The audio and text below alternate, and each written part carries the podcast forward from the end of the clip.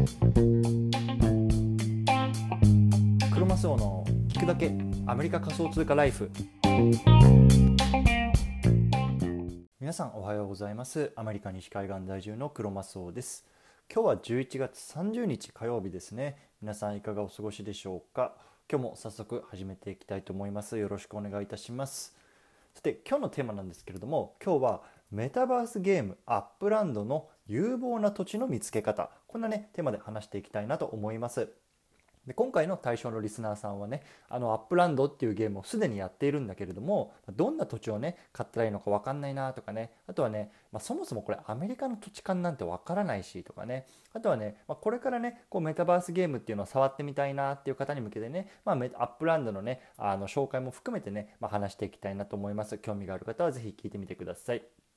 はい、じゃあね、まあ、早速最初結論から言ってしまうんですけれどもメタバースゲームアップランドの有望な土地の見つけ方ということでですね、あのー、結論はリアルなねリアルな世界で価値のある土地っていうのがねメタバース内でも価値があるんじゃないかなと僕は仮定しています。でね、こうリアルな世界で価値のある土地っていうのはね不動産サイトレッドフィンでリサーチするとことができますよっていうねあのことなんですよね。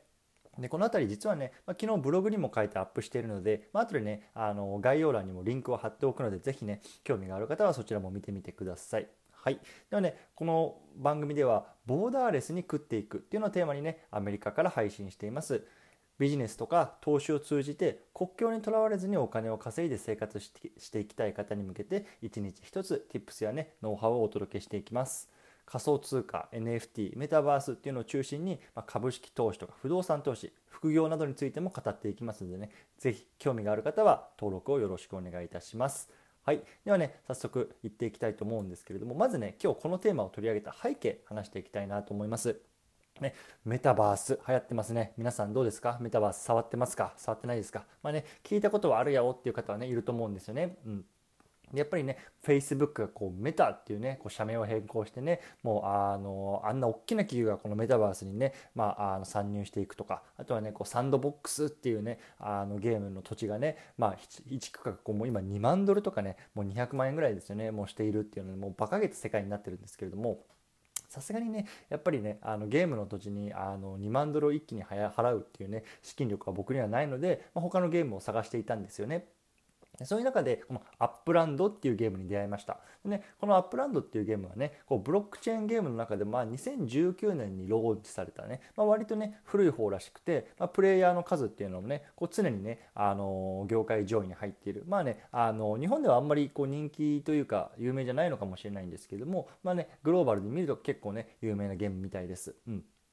でこのゲームなんですけれどもテーマがね「Rebuild the World」ということでね、まあ、簡単に言うとねあの現実世界のあの土地をねこうメタバース上で取り合うっていうあのゲームなんですよね。で例えばね、まあ、ニューヨークのマンハッタンにある、まあ、トランプタワーとかねそういう土地をねこのメタバース上で自分で買ったりすることができるんですよねそうじゃあさこういう土地ってもう現実世界じゃ絶対に手が出ないんですよね。何億円何十億円何千億円とかすると思うんですけれどもこれがねメタバース上で、まあ、自分の土地としてねあの運用できたりするんですよね。こうまさにねこう世界をリビルドしていく、まあ、再構築していくっていうねあのこのテーマにあったゲームなんですけれども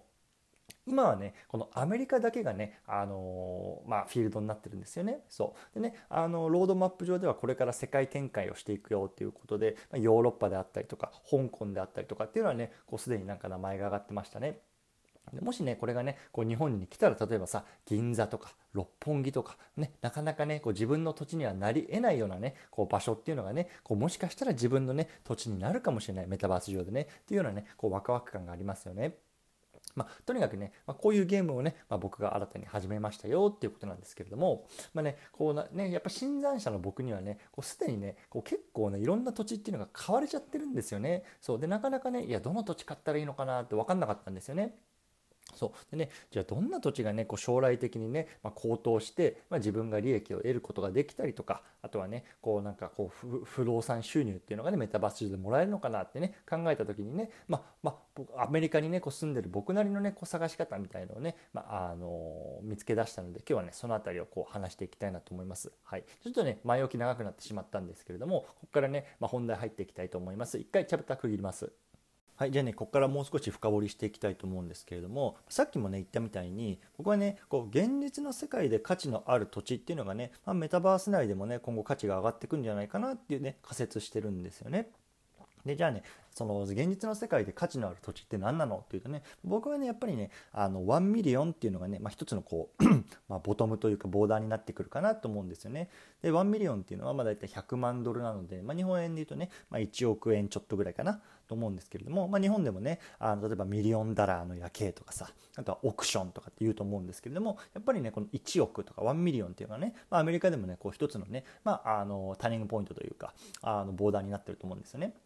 そうなので、まあ、今後ねメタバース内でどんな土地がね上がっていくのかって考えた時にね今現実の世界で1ミリオンっていうねあの土地っていうのがね、まあ、一つねあの目安になるんじゃないかなと思っていてでねじゃあこれがどうやってねあのこれ本当に分かるのっていうところなんですけれども、まあ、アメリカだとねこれがね簡単にね分かってしまうんですよね。うん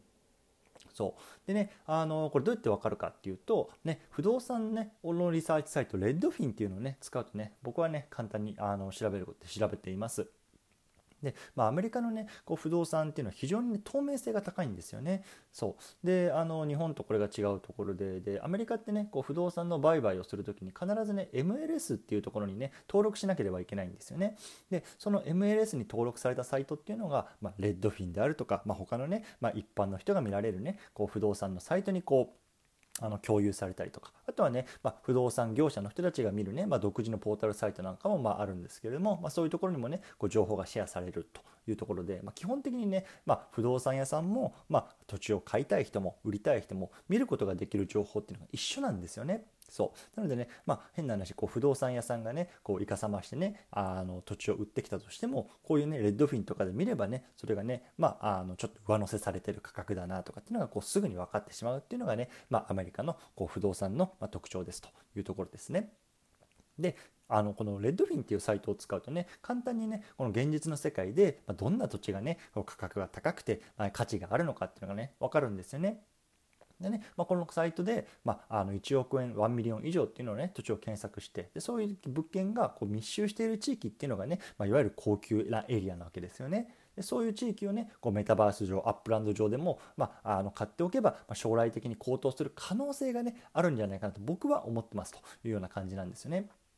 そうでもさ一方でね僕あの思っているのもあのこのミリオンの土地ってこの住宅街とかねいわゆる子育て環境にね適した土地っていうのがね、まあ、多いんですよね、まあ、いわゆる治安がいいとこなんですよ、うん、でもさメタバース上で治安がいいとかってねぶっちゃけ関係ないんじゃないかなっていう気もしてるんですよね。そうでむしろねやっぱりその、まあ、あのクリエイターさんたちがこう NFT を売ったりとかあとはね企業さんがねこう広告を出すとかっていうね、まあ、今メタバース上のこう経済圏の話に特化して言うともっとねこう治安云々っていうよりもこう人アバターとかがねこう行き来するような場所の方がね、まあ、今後は高騰する可能性があるんじゃないかなっていう気もしてるんですよね。うん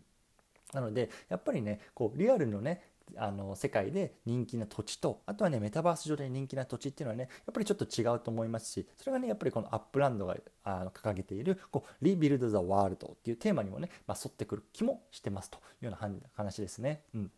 まあね、このメタバースっていうのはまだまだこう始まったばっかりのね、まあ、概念とか概念なので、まあね、誰も答えはね今んとこないと思いますし、まあね、僕は僕なりのね、まあ、こういうような仮説を立てながらね、まあ、少しあの触りながら、まあ、楽しんでいきたいなと思いますというような話でした。はい、でねあの今日最後まとめていきたいと思うんですけれども今日はねメタバースゲームアップランドの有望な土地の見つけ方こんなねテーマで話してきました。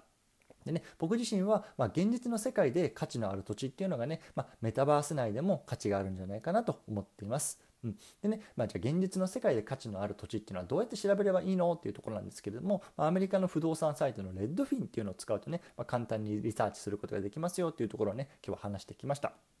ねまあ、今日あの話した内容とか、まあ、具体的なリサーチの方法っていうのはね、まあ、ブログに書いてあげてあるのでもしねあの興味がある方っていうのはね概要欄にリンク貼っておくのでその辺りもね、まあ、あの合わせてあの見てみていただけるといいかなと思います。はいでね、今日あの合わせて聞きたいっていうところなんですけども、今日はね、メタバースゲームアップランドのコレクションの特徴を考察、こんなね、テーマで話した回があるのでね、ぜひあの聞いてみてください。でね、あのこちらもね、あのブログの方にあのまたまとめてますので、合わせてリンク貼っておきますのでね、もし興味がある方はそちらも見てみてください。はい。でね、今日ちょっと長くなってしまったのでね、あの雑談はなしでいこうと思います。今日ね、11月最終日ですね、まあ、風邪をひかないようにコツコツやっていきましょう。お疲れ様です。